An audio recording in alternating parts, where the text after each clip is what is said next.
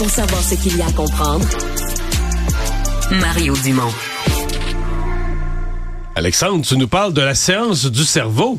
Oui, parce que c'est toujours intéressant de voir euh, quel genre d'études on est capable de faire ressortir quand ça concerne le cerveau, encore plus quand ça concerne un sentiment qui est bien connu. L'organe le plus complexe de tous. Là. Ouais, on est toujours en train de dire oh, on n'utilise pas 100% de notre cerveau. Il y a encore des mystères associés aux centaines de millions, voire des milliards de neurones qu'on a dans le cerveau. Mais là, on a été capable d'étudier, du moins en partie du côté des chercheurs de trois universités australiennes qui se sont associées ensemble pour publier dans la revue Behavioral Science, pas plus tard qu'aujourd'hui, pour être capable d'essayer d'explorer le lien entre le cerveau et l'amour. Mario, quand même que se passe-t-il? Ouais, quand même un gros sujet à venir chercher parce que on sait déjà depuis un certain moment que quand on tombe amoureux, ça modifie ni plus ni moins que le cerveau humain par la libération de toutes sortes d'hormones chimiques. Entre autres, celle de l'ocytocine, qui est appelée l'hormone de l'amour. Ça, c'est cette hormone-là qui vient, entre autres, ben, faire en sorte que vous avez l'état d'euphorie, d'extase totale que vous sentez au sommet du monde quand vous êtes avec l'être aimé, surtout au départ, les papillons dans le ventre, le fait qu'on veuille constamment être avec quelqu'un. Mais c'est pas seulement l'ocytocine, c'est pas seulement cette hormone-là qui cause tout ça. Et c'est là qu'ils se sont intéressés, entre autres, ben, à de croisement qu'il y a entre l'ocytocine et la dopamine, tu sais, celle qui. La dopamine, c'est l'entraînement, c'est le jogging, le, gym. Euh. Oui, parce que, ben oui, c'est surtout l'hormone ben, du bonheur. Hein? C'est vraiment celle ah, du plaisir, bonheur, la dopamine. Qui les gens qui s'entraînent beaucoup disent toujours que c'est leur dopamine qui monte. Là. Ben oui, puis entre autres, c'est ce qu'on appelle, entre autres, le, high du coureur, l'espèce de d'euphorie du coureur. parce qu'à partir d'un certain moment, quand vous courez, courez, courez, ben il y a de la de, ces, de la dopamine qui est sécrétée, entre autres avec des endorphines et autres, dans le cerveau humain, ce qui fait que les personnes sont presque gelées. C'est presque une espèce de buzz, comme une drogue. C'est pas pour rien que les gens qui font de la course beaucoup ben, en viennent à avoir vraiment ben, une, une excitation qui perdure au fil du temps.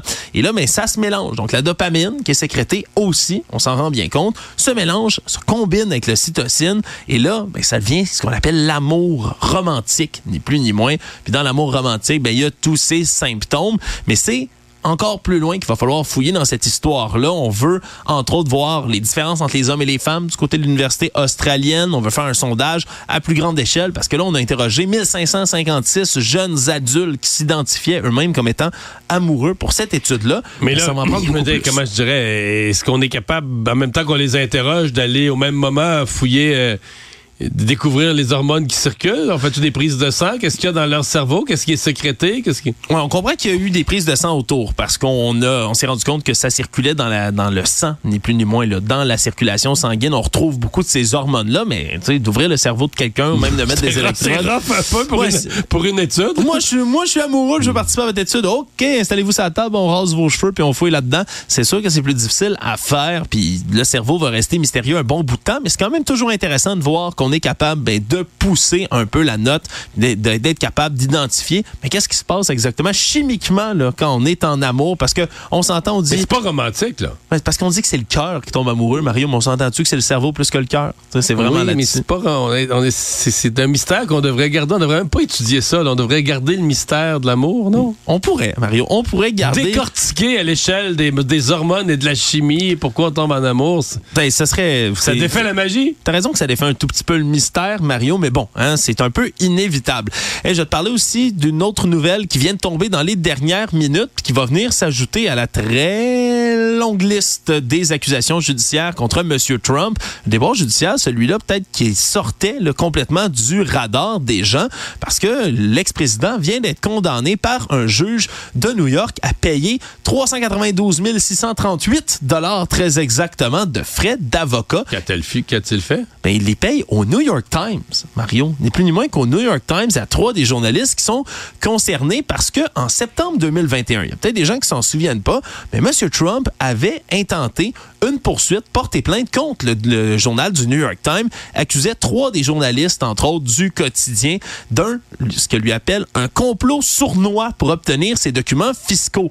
Dans quel ordre? Ben, dans cette enquête de 2018, une enquête sur les documents fiscaux de Donald Trump, sur comment il Ah a monté le New York lui-même. Times avait tout publié ça, c'est vrai, c'est vrai. Avait, ouais, avait obtenu les documents fiscaux pour comprendre comment la fortune de Donald Trump en était venue à exister. Parce que lui a toujours dit, je suis ce qu'on appelle là, dans l'archétype américain le self-made man, hein, l'homme qui a tout monté à partir de rien, qui n'avait pas une scène dans ses poches, puis qui a été capable de monter un empire financier massif. Mais on avait décortiqué dans cette enquête qui a gagné un prix Pulitzer, d'ailleurs l'un des plus prestigieux prix journalistiques possibles, mais avait expliqué que dans le fond, ben, M. Trump avait reçu de son père sur des années l'équivalent de 413 millions de dollars transférés dans des sociétés écrans pour pas qu'il paye une scène d'impôt en plus là-dessus dont il pouvait bénéficier. Donc, euh, c'est maintenant des frais d'avocat qu'il va devoir rembourser parce que la Cour suprême de l'État de New York l'avait finalement débouté en cours plus tôt cette année au mois de mai. Donc, c'est une des autres affaires Donc, le judiciaires. montant que tu nous as dit, là, euh, je sais plus combien, 392 000, donc c'est le remboursement des frais d'avocat des journalistes en question. Exactement. Donc, Des non seulement il a perdu, mais il doit rembourser les frais d'avocat de, de l'autre partie. Absolument, c'est ce qui, c'est ce à quoi il a été condamné finalement euh, aujourd'hui, Mario. Donc un de ces dossiers judiciaires qui se referme pour Donald Trump. On se rappellera qu'il y en a au-dessus de 90 autres. Merci.